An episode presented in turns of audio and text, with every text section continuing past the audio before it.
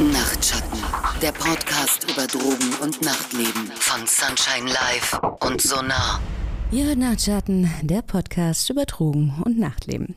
Ja, schön, dass ihr wieder dabei seid zu einer neuen und wie ich heute finde, wirklich sehr spannenden Folge. Ja, denn heute wollen wir mehr darüber erfahren, wie Ketamin als Medikament in der Psychotherapie eingesetzt werden kann. K oder Special K, Ketamin hat ja viele Namen und wird ebenso vielseitig eingesetzt.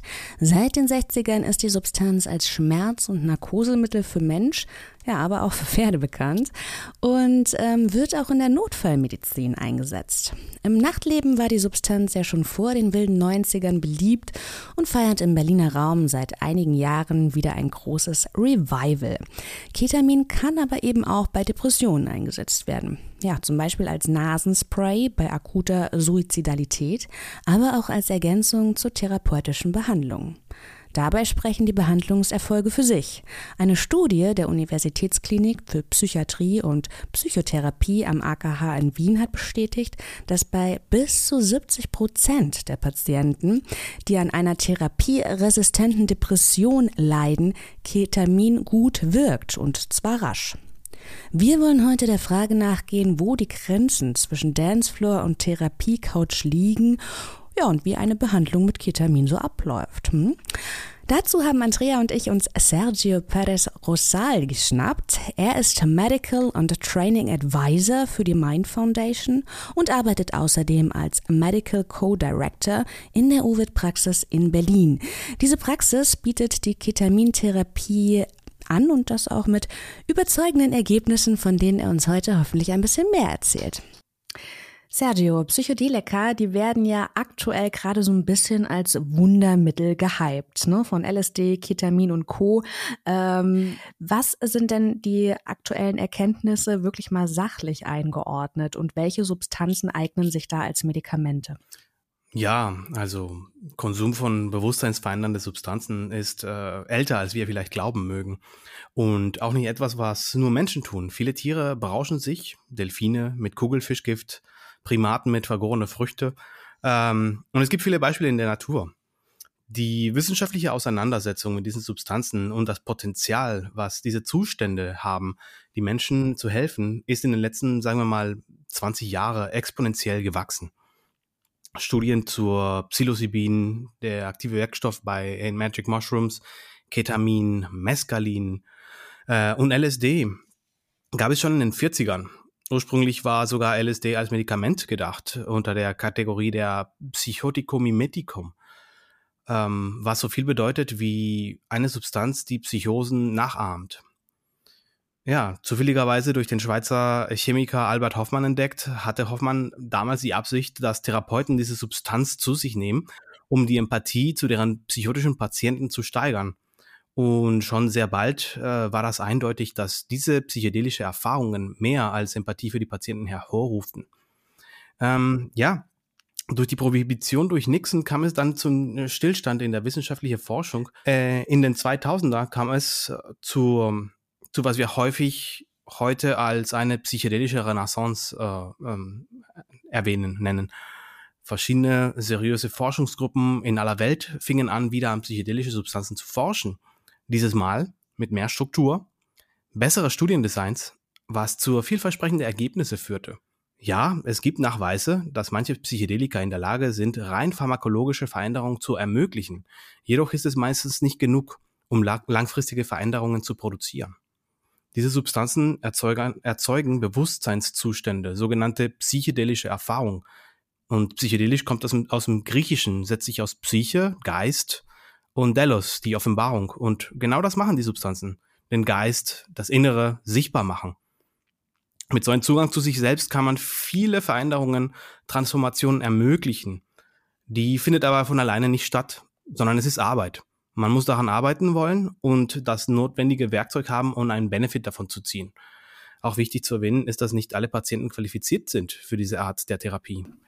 Jetzt bist du ja in einer ganz besonderen Praxis tätig. Ne? Also du arbeitest in einer Praxis, die eben offen dafür ist, mit ähm, ja, Psychedelika zu arbeiten. Vielleicht erstmal mit was genau, mit welchen Substanzen arbeitet ihr? Zurzeit arbeiten wir in der Ovid-Praxis für augmentierte äh, Psychotherapie mit Ketamin als atypisches Psychedelikum und aber nicht nur mit Substanzen, sondern auch mit anderen Formen von äh, Induktion in veränderten Wachbewusstseinszustände. Mhm. Das ist sehr spannend. Wie ist denn die Idee hinter, beziehungsweise welche Motivation hattet ihr, diese Praxis zu gründen? Mit welchem Ziel?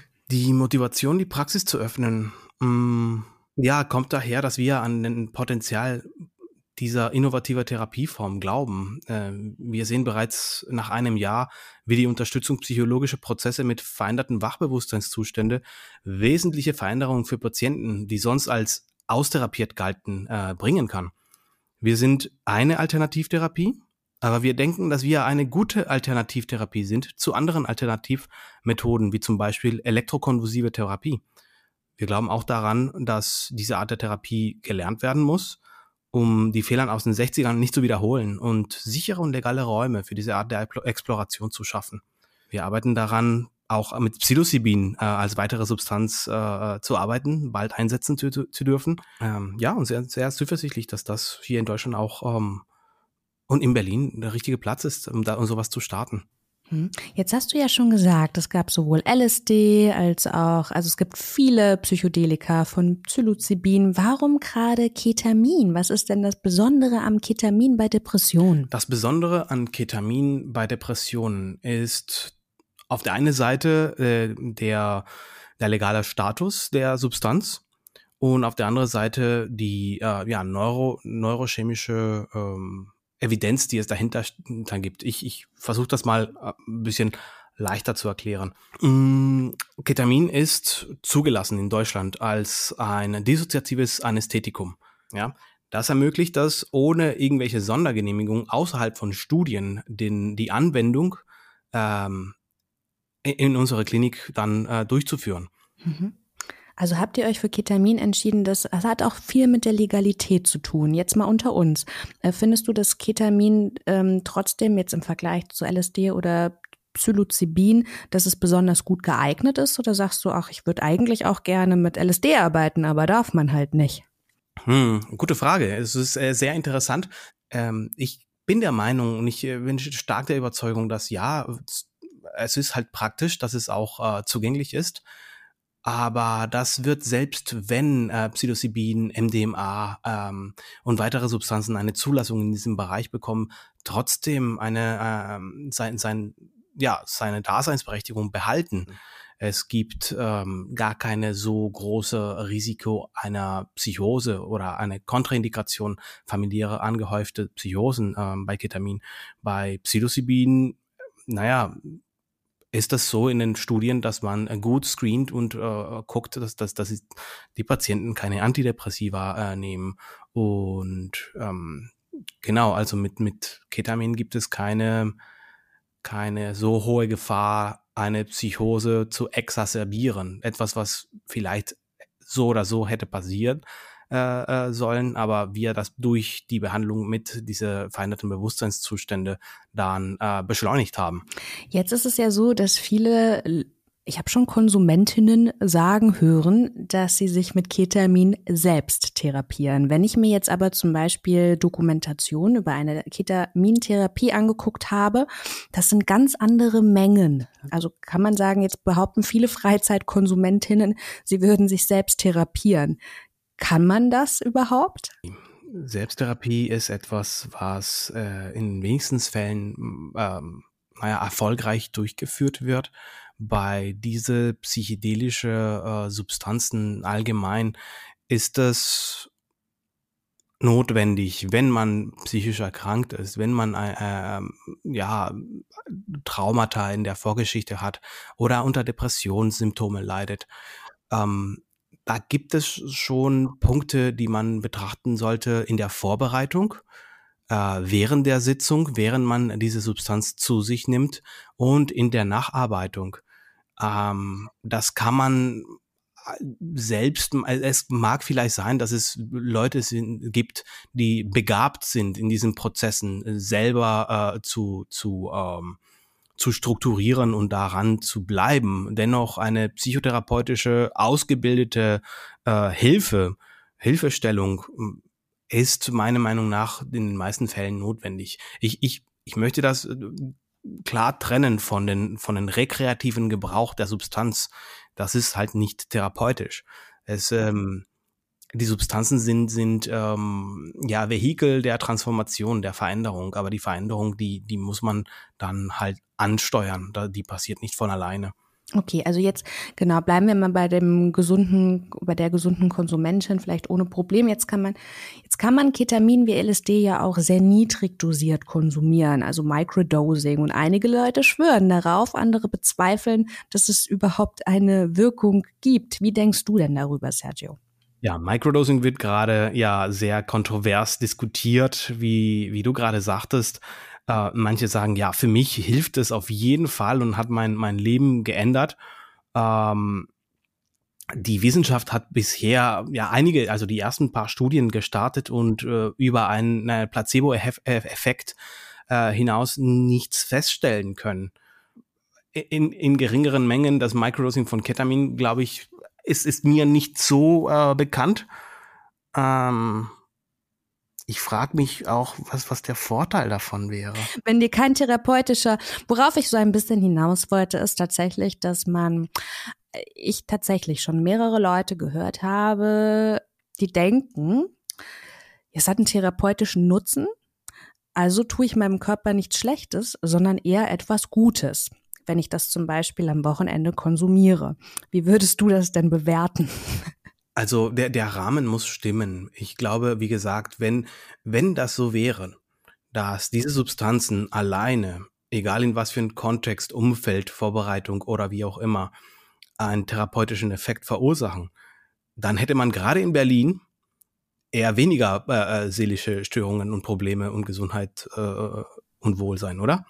Das stimmt allerdings. Das ist ein sehr gutes, äh, das ist tatsächlich ein sehr gutes Argument. So gesehen müsste Berlin die Hochburg an psychisch stabilen, resilienten Menschen sein. Da hast du absolut recht. Genau. Und das ist, das ist halt nicht der Fall. Und, und wir, wir können daraus lernen, daraus ziehen, dass vielleicht so eine, so eine Unterstützung durch, durch eine zweite, dritte Person da äh, ähm, doch die Veränderung ja, verstärken kann. Auf jeden Fall. Und ich würde einfach jetzt mal kurz reinspringen. Wir wissen ja auch aus der Drogenberatung, dass gerade wirklich psychisch belastete Menschen doch eher dann nochmal jemanden an der Seite brauchen, der das steuert. Und da geht es ja auch gar nicht darum, dass jemand anders das lenkt und die komplette Verantwortung übernimmt, sondern einfach eine gut ausgebildete, neutrale, fast ähm, objektive Fachperson, die, die einen auch so ein bisschen da durchführt und leitet und Impulse setzt. Also eigentlich nichts anderes als so eine ähm, Methode oder eine Art Methodenkoffer, weil ohne also ich bezweifle das ehrlich gesagt, dass man einen therapeutischen Zweck oder tatsächlich eine, eine psychische Belastung alleine äh, mit äh, dem Konsum von psychedelischen Substanzen mit sich alleine klären kann. Also auch alleine hier schon äh, Stichwort blinde Flecken. So manchmal können wir ja auch gar nicht äh, sortieren. Okay, ich habe jetzt hier dieses Gefühl, ich habe auch eine Idee, wo das herkommt, äh, warum das so intensiv ist äh, beispielsweise oder warum ich bestimmte Situationen anders wahrnehme als andere Personen. Aber das mit sich selber zu klären, äh, das kann ich mir ehrlich gesagt überhaupt nicht vorstellen, weil das so hochkomplex ist und erlebt das auch tatsächlich eher so in, auch in der drogentherapeutischen Behandlung, dass man ja ganz langsam dann die ähm, erkrankten Personen ähm, da auch so hinführt, dass man das selber auch alles überhaupt verarbeiten kann. Das ist ja ein Wahnsinnserkenntnisprozess auch. Ähm, Sergio, kommen wir mal zurück zu Ketamin. Wir hatten da schon mal eine Folge und da haben wir auch gelernt, dass es unterschiedliche Sorten gibt. Ist das in der Ketaminbehandlung auch so? Mhm, tatsächlich. Ähm, Ketamin ist damals als Derivat von, von PCP, heutzutage als Angel Dust äh, auf den Straßen bekannt, äh, synthetisiert worden. Die Absicht dahinter war, ein Anästhetikum mit weniger Nebenwirkungen als PCP zu entwickeln. Dabei ist eine razimische Mischung zwei Stereoisomere entstanden. Was bedeutet das? Also, das klassische Ketamin besteht aus einer Mischung von zwei verschiedenen Moleküle, sogenannte Stereoisomere. Das heißt, die Formel ist die gleiche. Im Aufbau sind diese aber Substanzen, also sind diese Substanzen Spiegelbilder voneinander. Ja, das eine dreht sich nach rechts, das ist das R-Ketamin oder Rectus, und das andere dreht sich nach links oder das Sinister oder S-Ketamin. Ja, in unserer Klinik wir verwenden wir das äh, äh ja 50-50 Gemisch, das normale razimische Gemisch des Ketamins, wie wir das kennen. Es gibt aber eine isolierte Form von diesem linksdrehen des Ketamin, das S-Ketamin. Ähm, das S-Ketamin hat eine zwei, zweimal so starke Affinität zum Rezeptor. Das bedeutet, die Menge, die man braucht, um Narkose zu erzeugen, ist halb so groß. Auch in der Phänomenologie, also was für Zustände diese Substanz äh, erzeugt, ähm, ist, ist das S-Ketamin ein bisschen anders. Ja, ähm, die Berichte deuten darauf, dass es weniger psychedelisch ist, was das auch immer bedeuten soll. Was aber auch das Ziel war bei der Herstellung dieser Substanz. Esketamin ist das, was die Notärzte benutzen, weil es laut Pfizer halt damals äh, als weniger äh, äh ja, Bad Trips erzeugend äh, beschrieben wurde. Ähm, auf der Straße andererseits ist das Esketamin das sozusagen das neue Ketamin. Und deswegen wird, kommt, kommt, kommen da diese, diese ja, Novelty-Idee dahinter, das ist das, das Bessere, Neuere, wie auch immer. Hm. In der Therapie ist Esketamin mittlerweile, mittlerweile als Nasenspray zugelassen, äh, als Medikament gegen Depressionen in Deutschland auch anzuwenden. Ähm, jedoch unterliegt dieser Art der Therapie wieder nur das pharmakologische Paradigma. Ja, Substanz rein, durch die Nase und Effekt raus. Ähm, ja, das ist etwas widersprüchlich, wenn man bedenkt, wie gut die Ergebnisse äh, mit das razimische Gemisch sind. Äh, lässt sich aber dadurch erklären, dass S-Ketamin noch patentfähig ist. Was bedeutet das oder wo sind die Vorteile, wenn eine Substanz noch patentfähig ist? Dieses S, also stell dir, stell dir vor, Ketamin, das, das gibt's schon seit den 60ern, ja. Da, irgendwann hatten sie ein Patent, ja, während das Patent läuft, verdient die Pharmafirma mehr. Ja, wenn das Patent abläuft, ja, dürfen alle dürfen anderen Firmen auch Ketamin herstellen und dementsprechend gibt es kein Monopol mehr dazu. Ja, das S-Ketamin hat noch ein, ein Patent, weil es nicht so so eine alte Substanz ist und dementsprechend verdient die eine Pharmafirma, die das Patent besitzt, dann noch ein bisschen mehr und es gibt keine Konkurrenz. Dementsprechend kann, kann man sich das als Pharmafirma leisten, dann ähm, weitere Studien für weitere Indikationen zu ähm, finanzieren, weil das Geld wieder zurückkommt. Und dann das Esketamin als Nasenspray nennt sich Spravato und ist zugelassen gegen Depressionen. Ähm, ich habe jetzt mal eine Frage, wie, also jetzt nochmal, wie eine Behandlung so abläuft. Ne? Kann ich jetzt zum Beispiel einfach zu dir kommen, Sergio, und sagen, ach du, ich habe da großes Interesse an äh, einer Ketaminbehandlung und ähm, dann würdest du die mit mir machen oder brauche ich da eine gewisse äh, Schwere an Vorerkrankungen? Also vielleicht beginnen wir mal, welche Zulassungsvoraussetzungen gibt es da welche, die ich als Patient mitbringen muss, damit du mit mir arbeitest? Es ist nicht so einfach wie einfach zu mir kommen und dann ah, starten wir die Therapie. Das wäre in meinen Augen ein bisschen unverantwortlich. Es ist nicht, nicht so, dass, dass jede Angststörung oder jeder depressiver, äh, ähm, also diagnostizierte Depression dann sofort dazu führt, dass, dass man ein, jemanden in der Therapie einschließt. Ähm, wir, wir gucken, oder der Psychiater schaut sich individuell jeden Fall an, ja, und im Rahmen einer, unseren Konzept der personalisierte psychedelische Medizin guckt das, ob erstens der, der, die Indikation stimmt, ja, die, die, wo wir sehen, dass, dass da Potenzial gibt, die zu behandeln. Zweitens, dass äh, der Mensch auch absprachefähig ist und ähm, dann ähm, ja durchlaufen sie diesen diesen diesen Erstgespräch mit dem Psychiater und dann kommen sie dann äh, zu einem von den Organmedizinern. Dann kommst du zu mir und dann äh, schauen wir uns äh, an, wie wie du dann organisch äh, äh, fit bist, ob da Kontraindikationen gäbe, zum Beispiel ähm, Ketamin ja verursacht eine eine ähm, eine Wiederaufnahmehemmung von Noradrenalin, was dazu führt, dass Herzfrequenz ein bisschen in die Höhe geht während der Sitzung und der Blutdruck genauso. Ja, das wäre so, wenn, wenn, wenn jemand eine unkontrollierte äh, Blutdrucksituation äh, hat oder koronare Herzerkrankungen, da würden wir ja ganz genau darauf gucken, dass wir äh, nicht mehr Risiken als Benefit haben. Ne? Das sind, das sind die ersten Untersuchungen. Zwei, zweimal durch, durch einen Facharzt der Psychiatrie und Psychotherapie äh, und ein Facharzt in Organmedizin dann durchgehen. Danach, wenn alles, wenn alles stimmt, wenn äh, du quasi qualifizierst für eine Art Therapie, dann ähm, ja, setzen wir uns alle zusammen und besprechen die Patienten und finden in unserem Team, mittlerweile sind wir 13 äh, im Team, wir sprechen in unserem Team mit Therapeuten, wer äh, als Therapeut sich von diesem Fall äh, am besten äh, berufen fühlt. Wenn das entschieden ist, ähm, trifft man sich mit den, also der Therapeut trifft sich mit dem Patienten und haben so eine Kennenlernrunde. Danach gibt es äh, eine oder manchmal sogar zwei äh, Sitzungen ohne Substanz weiterhin, ähm, für die sogenannte Psychoedukation. Mhm, ja gut, Educa äh, Edukation kommt wahrscheinlich von Education, also bedeutet Aufklärung und dafür muss man auch noch mal zwei Sitzungen einplanen. Also ich sag jetzt mal unter all den Ketaminfreundinnen, die jetzt vielleicht zuhören, so dass man einfach zu dir kommt, sagt, hier bin ich äh, und dann geht's los. So einfach ist es nicht. Man guckt erstmal, ist der Patient geeignet körperlich, dann gibt's diverse äh, Beratungsgespräche, nochmal aufklärende Gespräche. Aber wie läuft denn dann so eine Sitzung Dosierung ab. Ich habe mal eine Dokumentation gesehen und habe gehört, die, die Dosierung sei wesentlich höher als die, die man sich jetzt so im Freizeitkontext ne, gönnt. Und das sieht so aus, schießt du mich dann direkt ins K-Hole, Sergio? Mhm.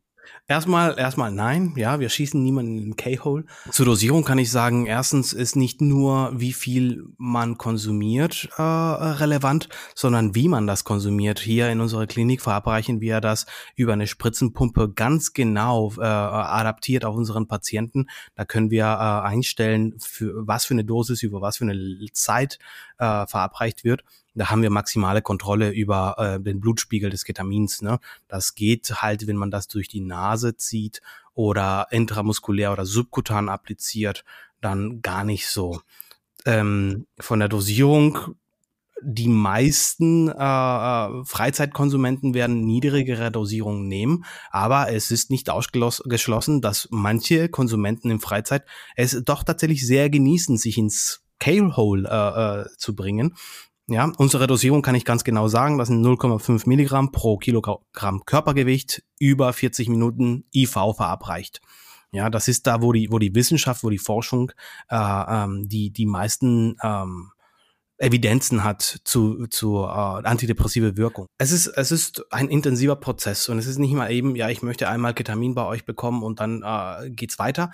Nee, man muss sich schon, schon verpflichten, in unseren Konzept dann äh, einzusteigen und je nachdem, personalisierte psychedelische Medizin nochmal, äh, gibt es dann entweder die Entscheidung, wir machen fünf Sitzungen, äh, äh, substanzunterstützte Sitzungen, oder wir machen mehrere oder weniger. Und dann, wenn man sich darauf eingelassen hat, dass das ein Prozess ist, der intensiv sein wird und über mehrere Wochen geht, es ist nicht mal eben, ja, hier vorbeikommen und dann sich das Keter abholen.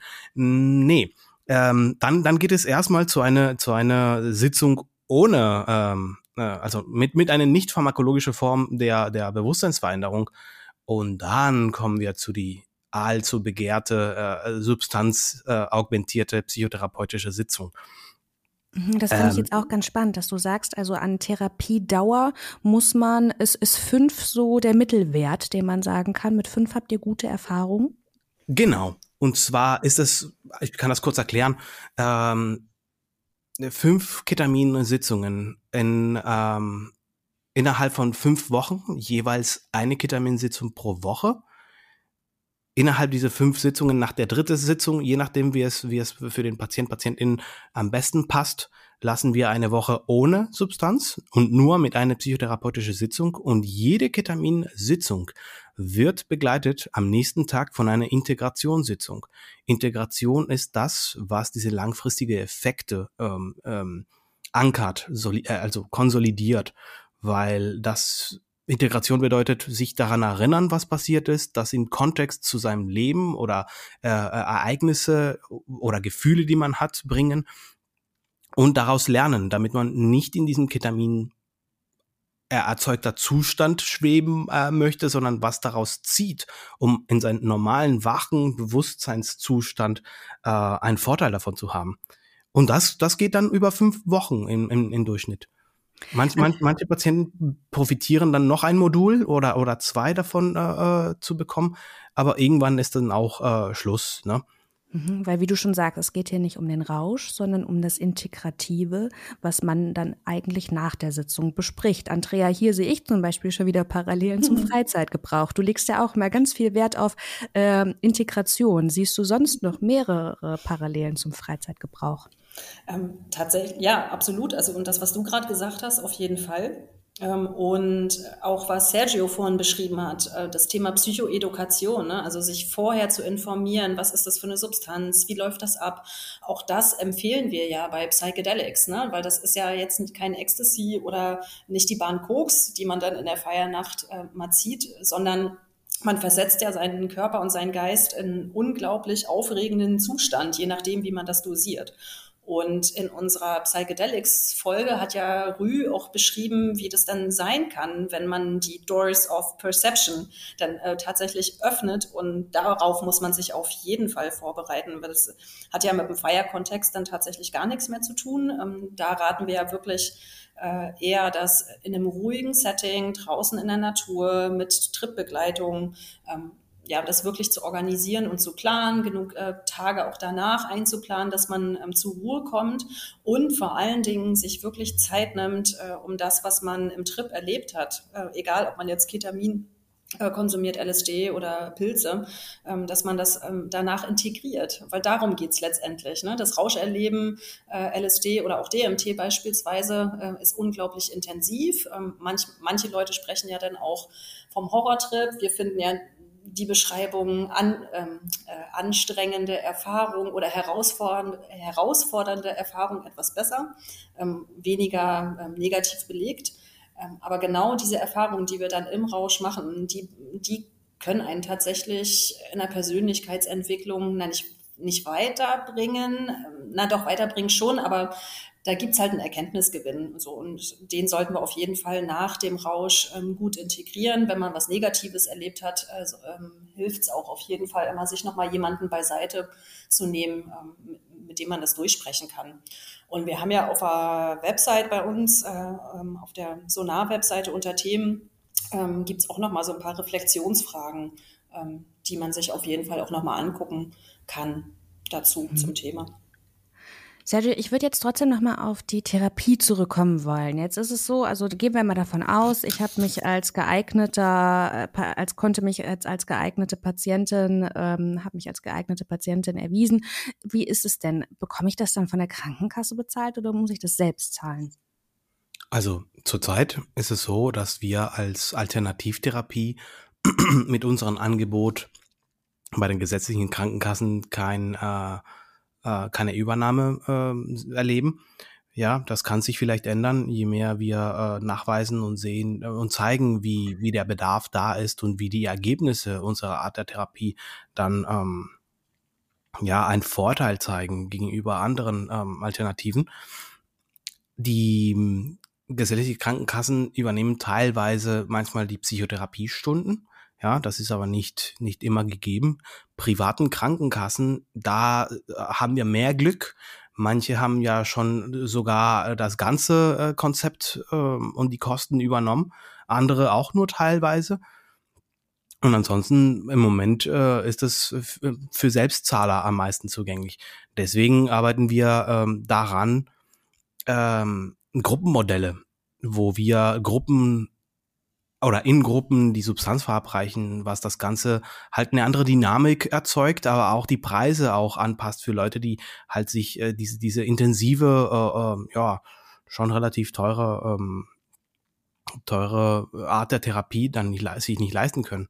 Außerdem haben wir auch ein, ein Pro Bono-Programm, weil wir auch der Meinung sind, dass diese Art der Therapie sollte nicht nur für Leute, die sich das leisten können, zugänglich sein. Und dementsprechend, ja, wenn Anfragen kommen und wir äh, überprüfen sie alle äh, und wenn da ist ein, ein Kontingent, ein, ein Prozentanteil der, der Zeit, die wir hier einplanen, für solche äh, Pro Bono-Therapien. Mhm. Jetzt hast du schon den Selbstzahler äh, genannt, der mit einer etwas höheren Summe zu rechnen hätte. Nenn mal eine Zahl. Wie hoch ist diese etwas höhere Summe? Ich kann, ich kann, sie, ich kann sie ganz klar sagen. Und zwar äh, läuft die Therapie zwischen 4.500 und 5.000 Euro. Ähm, mag erstmal erschrecken, ähm, wenn man darüber nachdenkt, dass das äh, meistens circa 24 oder 25 Therapiestunden äh, sind, wo man ähm, teilweise auch zu zweit begleitet wird und ein, ein transdisziplinärer ähm, Gruppe an Therapeuten und Ärzten sich um einen kümmert, das ja relativiert diese Summe dann doch wieder. Aber in Deutschland ist man halt nicht gewöhnt, mit diesen Zahlen konfrontiert zu werden weil die Kassen das meiste bezahlen. Im Fall von, von Esketamin, das Spravato, ne? Spravato hat sogar einen höheren äh, äh, Preis. Das hören die Patienten halt nicht, weil die Kasse das äh, paradoxerweise doch übernimmt. Mhm. Jetzt sagst du, in der Gruppentherapie würde es günstiger werden. Was bedeutet mhm. das? Was wäre das denn für die Einzelpersonen? Wie günstig könnte es werden, wenn ihr das ja, das ist eine gute Frage. Die stellen wir uns gerade äh, selbst und versuchen das so, äh, ja, na, naja, so lukrativ und trotzdem möglich zu machen für die für die Menschen, da eine Alternativform zu die Einzeltherapie ähm, zu bringen. Ein Preis, Price Tag kann kann ich dir noch nicht geben, weil es noch keins gibt. Und zudem muss man jetzt auch sagen, selbst wenn äh, 4.000 bis 5.000 Euro viel klingt, man gewinnt ja Lebensqualität zurück. Die Dokumentation, ähm, die ich jetzt gesehen habe, da wurden wirklich ähm, psychisch sehr, also sehr depressive Menschen begleitet und die danach wirklich wieder äh, Lebensfreude empfunden haben. Ne? Also ich meine, mhm. das ist ja, wie, wie ist da die Erfolgsquote aktuell bei dieser Art von Therapie? Kann man das angeben? Die Erfolgsquote, ich würde, ähm, also ich kann das in Prozentzahlen gar nicht sagen. Klar, es, ich, ich möchte ja auch noch niemanden falsche, falsche Hoffnungen machen. Es, es hilft nicht jeden. Und manche Leute äh, brauchen dann einen, einen, einen Aktualisierungssitzung oder ein Aktualisierungsmodul, damit man wieder auf diesen Zustand wiederkommt. Aber das ist äh, ja im Großen und Ganzen total schön, muss ich sagen, zu sehen, wie Menschen, die wieder, wie gesagt, wie, wie du schon sagtest, die Hoffnung verloren hatten, ähm, Lebensqualität wieder gewinnen. Ja, Andrea, jetzt sind wir schon am Ende dieser Folge wieder angelangt. Wir hatten ja auch bereits schon eine Folge über Keta gemacht, an die ich jetzt an dieser Stelle auch alle Freizeitkonsumentinnen verweisen möchte. Das ist sicherlich eher für die HörerInnen interessant, die sich für den therapeutischen Effekt dieser Substanz ähm, interessieren. Aber fast dennoch mal die wichtigsten Safer-Use-Regeln einmal noch zusammen für all diejenigen, die sie jetzt vergessen haben. Gerne, auf jeden Fall. Ähm, also es könnt ihr auch alles äh, auf unserer Webseite nachlesen. Da haben wir das auch nochmal für euch zusammengefasst. Ähm, Gibt es jetzt mittlerweile auch als Flyer auf Deutsch und Englisch. Wichtig ist auf jeden Fall, die Sorten zu kennen, ähm, auch wegen der unterschiedlichen Potenz, die Sergio vorhin erwähnt hat, ähm, sich vorher zu informieren, auch wie viel Kontrollverlust möchte ich jetzt äh, in der Feiernacht äh, mir erlauben, wie viel traue ich mir, mir, zu, davon hängt ja dann auch die Dosis ab, auch auf das Missbrauchsrisiko ähm, zu achten. Und damit meine ich nicht den Substanzmissbrauch, sondern tatsächlich, äh, wenn man sich überdosiert hat, gerade Frauen, ähm, ist man ja manchmal dann doch in Situationen, wo man ähm, ja eher wehrlos ist. Das wirklich auf dem Schirm zu haben.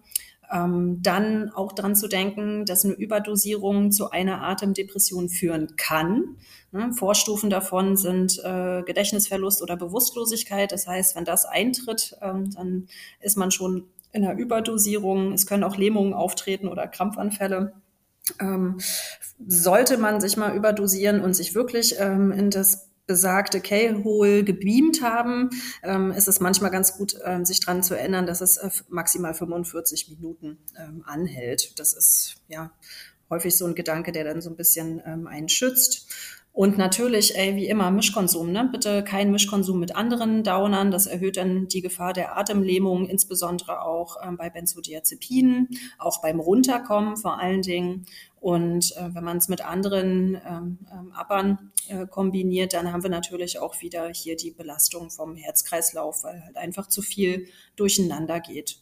Und wer zum Beispiel einen grünen Star hat oder Schilddrüsenüberfunktion, ähm, eine Angina pectoris ähm, oder schon mal eine Psychose hatte, ähm, den Menschen raten wir tatsächlich eher vom Konsum ab. Ähm, und ähm, das fand ich auch noch ganz interessant, äh, die Info habe ich tatsächlich auch von Sergio. Wer regelmäßig Tabak und Alkohol äh, ähm, konsumiert und auch äh, Ketamin zusätzlich, ähm, der erhöht tatsächlich das Risiko von Gewebeschäden, ähm, ja, weil unser ähm, Gewebe, also die Durchlässigkeit wird dadurch äh, ja, ja, geschädigt und daher halt auch die Verlinkung ähm, zur Blasenerkrankung. Also das erhöht das dann noch ein bisschen mehr.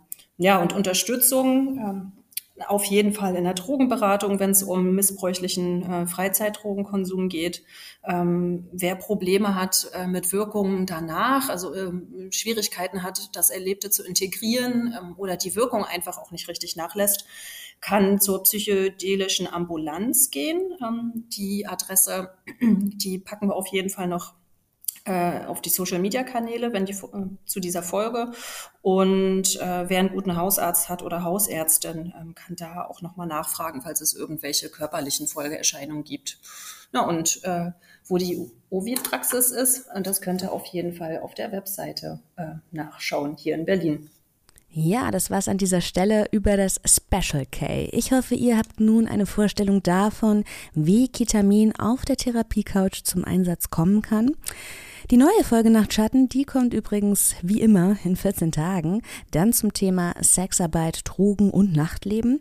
Dann haben wir die wundervolle Undine de Rivier zu Gast. Sie ist seit über 28 Jahren in der Szene tätig, in der Hamburger Szene. Dort nicht nur als Sexarbeiterin, sondern ähm, ja auch als engagiert in einem Safer Nightlife Projekt. Und was sie dort alles so erlebt, das verrät sie uns dann in 14 Werktagen.